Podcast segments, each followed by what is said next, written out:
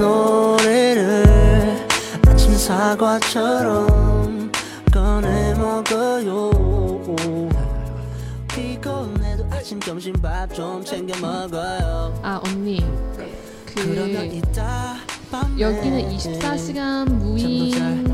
빨래방인데요. 네. 그러면 기존에 있는 빨래방과 비교할 때 네. 어, 어, 주로 어떤 차이점 있다고 생각하시나요? 기존의 빨래방이라는 거는 세탁소 말씀하시는 아, 건가요? 세탁소? 네, 세탁소. 그쵸. 네. 근데 세탁소 같은 경우는 어 우리는 세탁기 세탁기로 빨 수 있는 생활 빨래를 취급하는 데고 네. 그 다음에 이제 기존에 있었던 이 여기가 생기기 전에 기존에 있는 세탁소 같은 경우는 네. 일테면 드라이 클리닝 제품 있잖아요. 음, 그것만 취급했었죠. 이불하고. 네, 네, 네. 예, 그러니까 어 이불 같은 경우도 거기는 이제 드라이 그 세제로 다 쓰잖아요. 네. 그러니까 음, 여기는 우리가 이제 다 빨고 건조해서 뭐 살균 살균 건조까지 되지만 거기는 그게 아니고 이렇게 밖에다가 이렇게 이불도 이렇게 널고 어, 맞아요. 이불 이런 거 너무 예, 많이 예, 예, 걸어가지고. 예, 예, 예. 밖에다 다 넣, 널고 예, 막 그러는데 그런 게 사실은 요즘에 미세먼지가 너무 많다 아. 보니까 황사 있고 막 이럴 때는 밖에다 널면 사실 굉장히 안 좋은데도 불구하고 음. 빨래방이 없을 때는 고객들이 그래도 거기다 맡겼었잖아요. 네. 근데 이제 빨래방이 주변에 막 생기면서 네. 그게 이제 밖에다 넣는 게 안 좋으니까 네. 여기서 그냥 다 해결해서 가시는 것 같아요. 음, 여기는 이제 건조기를 이용해서 다 살균 견, 건조까지 다 살균 다 되니까요. 되니까. 예, 예. 네. 향균에다가. 예. 제가 며칠 전에 여기 이용한 후에 네. 엄마한테 네. 말씀드렸어요. 네. 한국에서 네. 아, 이런 좋은 빨래방 있다. 예, 예. 뭐 거기 신기하다. 거기 있다 그러죠. 없어요. 아, 우리? 도시에서는 없어요. 아. 네, 저는 그 상하이 옆 상하이 밑에 항저우에서 왔어요. 네. 그 도시에서 많이 없어요. 아, 그래서 그래요? 신기해가지고 엄마한테 얘기해줬는데 네. 엄마가 첫 번째 질문은 네. 그러면 이게 건조기에서 나온 옷이 네. 평평하지 예. 않겠느냐? 어, 그 무슨 말이냐면 이게- 이게 빨래하고 건조하게 되면 네. 음, 평평하지 않아요 보통. 그래서 평평하지 않다는 게 무슨 말인지 모르겠네요. 예, 평평하지 않다는 거, 그러니까 뭐지 다림질한 것처럼 이렇게 쫙 그뜻 다림질한 것처럼 쫙 펴져 있는 거? 예, 예, 아니면 예. 쭈글쭈글하다고? 예, 쭈글쭈글 어, 쭈글쭈글하다고 이렇게. 쭈글쭈글 예, 예, 하지 예. 않, 않느냐 예, 예, 예, 물어봤어요. 네, 그래서 예. 저는 어, 그렇지 않은 것 네, 같은데요. 예, 예. 네. 그 저희는 구김 방지 기능이 있잖아요. 저희 건조기 같은 네. 경우는 구김 방지 기능이 있잖아요. 구김 반지요. 예, 구김은 구김을 방지하는 기능. 아, 건조기에. 아, 예, 예. 그래서 예. 이렇게 쫙 예, 필 예, 수 예. 예, 예. 그래서 이렇게 막, 막 다림질한 것처럼 뻣뻣하진 않지만 그렇다고 막 이렇게 꾸겨서 나오지 않잖아요. 네네네. 예. 그런 편리함이 있어요. 예. 네. 아, 근데 엄마가 그러셨어요? 네. 첫 번째 질문 어. 이렇게 물어보시더라고요. 예. 근데 진짜 막 이렇게 구겨져서 나오면 싫죠. 네, 왜냐면 중구의 세탁소, 네, 세탁방, 예, 예. 어 거기서는 이런 문제가 있어서 그래서 항상 어 빨래 한 후에 아, 손으로 해줘요. 직접 아, 그 기계를 들고 그거 아, 뭐예요? 다림질, 다림질. 다림질, 다림질 예, 예. 해요. 어, 그럼 일일이 그걸 다 다림질 해줘요? 당연하죠. 우와. 우리의 생각 아, 그래요? 네, 어. 손으로 직접 해야 돼요. 네. 그래서 또 비싸요. 아, 그러면 아무래도 단가가 더 높겠네요. 사람 인건비가 더 들잖아요. 네, 이걸 다 인건비 다려줘야 들어가니까. 되니까. 네. 근데 굳이 이렇게 티셔츠나 이런 거 다리지 않아도 되는데도 불구하고 이게 구겨져서 나오면 또 다려야 되는 상황일 거예요. 네, 그렇죠? 맞아요. 그 제가 초창기에 여기서 썼을 때는 이게 네. 이렇게 구겨져서 나와서 저도 불편했거든요. 아. 근데 제가 미국에서 그때 사용한 그 건조기는 네. 그냥 구김이 없는 그냥 이렇게 이렇게 해서 나왔어서 너무 편했었거든요. 제가 그때 처음에 거기서 쓰고 완전히 신세계였었거든요. 아. 야 이렇게 편한 건조기가 아, 있구나. 그거는 기계에 따라 네 틀린 것 같아요. 틀린 것 같아요. 예, 예, 예. 음, 嗯，啊，我 刚才学到了很多的单词啊，我跟大家来一起来分享一下。嗯，老板说这个呃皱巴巴啊，用韩语表达的是 “juger juger” 啊，“juger juger” 是皱巴巴的意思。因为我 问这个老板说，一般的这个洗衣机洗出来的衣服是皱巴巴的，嗯，但是这边好像洗出来的衣服是不皱的啊，为什么会这样？那老板就是说，因为有这个 cooking pan 机啊，cooking pan 机就是防皱的功能啊，防止皱啊的意思。cooking 就是 cookie 打啊，原型是 cookie 打，揉皱、弄皱的意思，那把它变成名词呢，就是 cooking 啊，是皱的意思。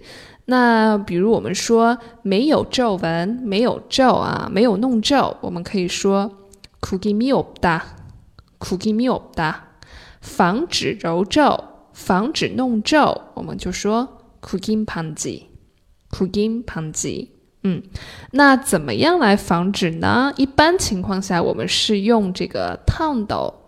啊，应该说是熨斗吧，用熨斗来熨啊。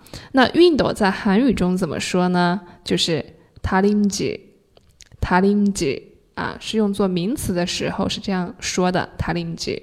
那用作动词的时候，我们说다리다， 다리다， 嗯，옷을다리다， 熨衣服啊，옷을다리다， 或者呢，다림질하다啊，다림질하다。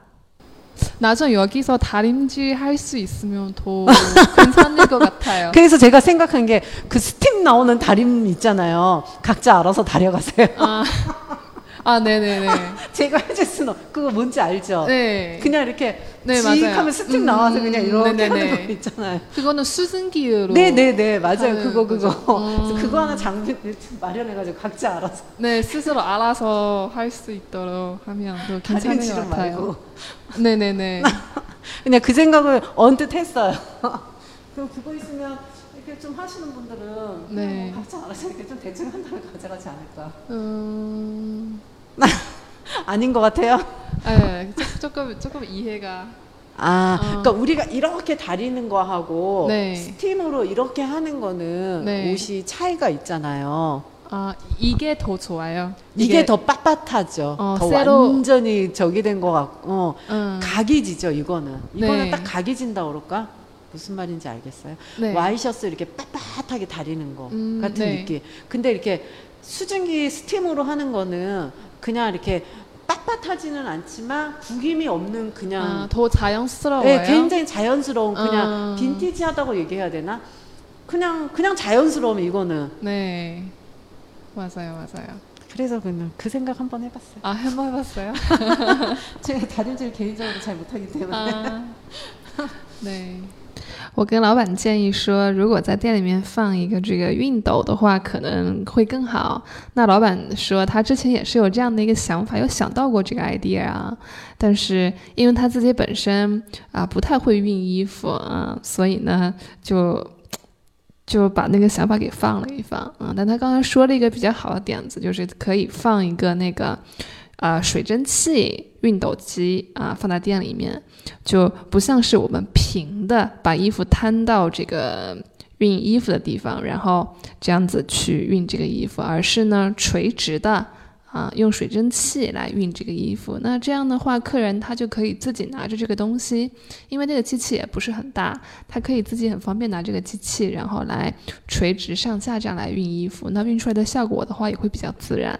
손님들이 여러, 여러 명이 이제 오셔가지고 네. 만약에 그런 말씀 하시면 제가 음. 수증기 알아서 하고 네. 가시라고. 아마 나중에 더 나중에 다시 오면 생길 수도 있네요. 네. 네. 언제든 오셔서 불편한 상황은 저한테 말씀해 주셨으면 해요. 예, 그래서 네. 그거를 지금 이렇게 메모를 하는 칸을 만들까 생각 중이거든요. 아 아 혹, 혹시 뭐 동영상 같은 거 만들어서 거기서 틀어 아, 보여줘도 동영상 있어요. 그러면 그거만 보고 이따가 아, 이따가 틀어줘. 이렇게- 예, 여기 있어요. 예, 예, 예. 쉽게 알아볼 세탁기하고 수 그거 다 있어서. 있어요. 아 네. 예, 예, 예, 예. 그런 거 있어도 좋을 것 같아요. 근데 또 희한하게 또 안 보시더라고요. 아, 안 보시더라고요. 참, 여기에 있는 세탁기에 써 있는 것도 잘 안 보시더라고요. 음, 보면은 복잡하니까. 예, 글쎄 안 보시고 세제도 굳이 가져오셔가지고 그렇게 아. 그냥 뿌리시고 하시는 분들이 많더라고요. 그 전에 다른 데에서 이용했던 기억으로 여기서 건지. 이용하는가 예, 예. 봐요. 막 빨래에다가 막 뿌리시고 그러시더라고요. 어. 그래서 제가 어떤 때는 집에서 이제 이거 보면은 안타깝죠. 그래서 야 저렇게 누면 오히려 더 안 좋을 텐데 어, 세제가 아니요. 이중으로 들어가서 네. 자동 세탁기 이, 이용하는 그 습관이 네, 없어 그게, 아직 예, 형성하지 예, 예, 못해서 예. 제가 어. 있으면 말씀을 드리는데 없으니까 네. 근데 신기한 게 제가 처음에 두 번 왔을 때 네. 항상 들어왔을 때는 사람이 없는데 조금 있다가 사람 나왔어요. 네. 네. 소개도 소개해주고 예, 어, 아, 되게 좋았어요. 그래요. 네. 그러니까 없는 것보단 그래도 있는 게더 네. 나으신 거죠. 여기 네. 아무래도 사람이 있는 게. 네.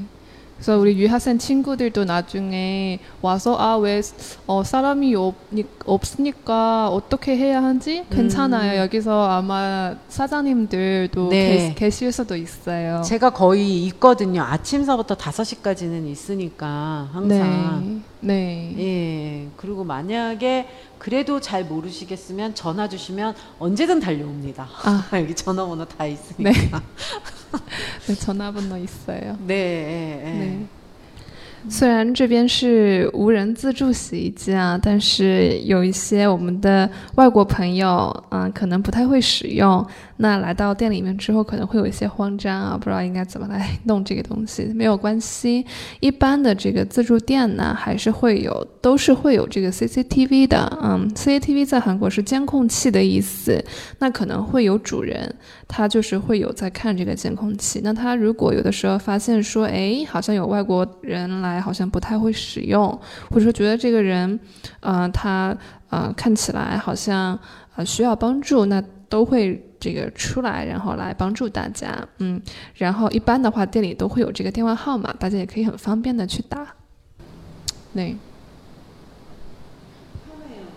네 편해요. 이것도 어떻게 보면 중독이에요. 그래서 중독이에요. 네, 네, 언니한테 중독. 가정주부한테는 특히 중독인 것 같아요. 어, 그러니까 일테면 네. 우리 어, 얼마 전에 오신 손님 어, 손님도 그러시더라고요.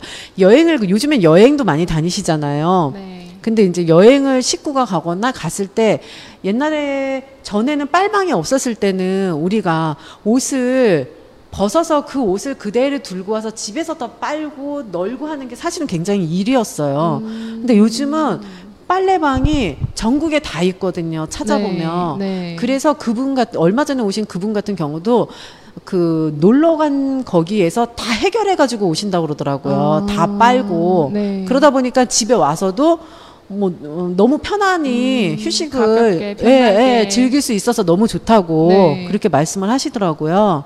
한 번 이용하면 뭐 만 원 정도 들면은 다 네, 아, 거의, 예, 예, 예. 거의 끝날 수 있으니까. 네, 맞아요. 예. 네. 그리고 만약에 뭐 어디 여행을 가도 옷을 이제 많이 가져갈 필요가 없는 거예요. 네. 거기서 다 이제 거기서 해결이 되고, 수 있으니까요. 예, 예, 예. 네. 말려서 이제 다시 입고 뭐 다 할 수 있으니까. 네.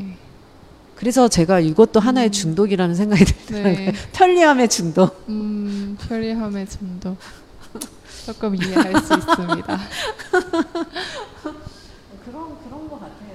그래서 저는 모르겠어요. 이거 차리고 나서 우리 집 빨래도 맨날 와서 하면 너무 좋아요. 어, 그리고 우리 집도 이제 뭐 빨래가 이렇게 널려지 널려 있지 않고 베란다 같은데 네. 일단 빨래도 잘 안 안 보이잖아요. 굳이 널 이유가 없으니까 음, 네. 이제는 여기 와서 건조하고 다 하고 다 음. 이제 서랍에다 놓으니까 집도 훨씬 청결해진 것 같아서 아. 너무 좋은 거예요. 네. 네, 네. 음, 그런 편리함은 있어요. 네, 네. 근데 네. 이제 불편함은 빨래를 가지고 여기까지 오셔야 되는 그런 음. 불편함이 있죠. 맞아요, 그쵸? 맞아요. 예, 예. 네.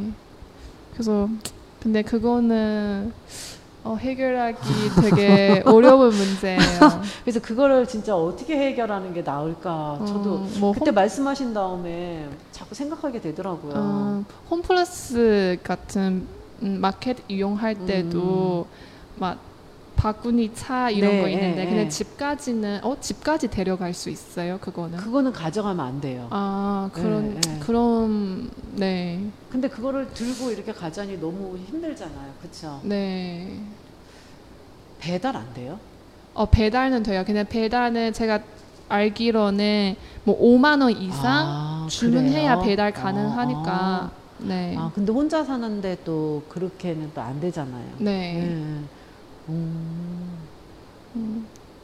그 이불 같은 거는 정말 생각보다 무거워요. 아, 이불은 무겁죠. 네. 진짜 무거워요. 그거 들고 그러면 내가 특별히 특별 VIP 관리로 나한테 전화 주시면 다른 분은 아무도 안 해. 집 앞까지 가겠습니다. 다른 사람 아무도 안 해. 정말 VVIP의 서비스입니다.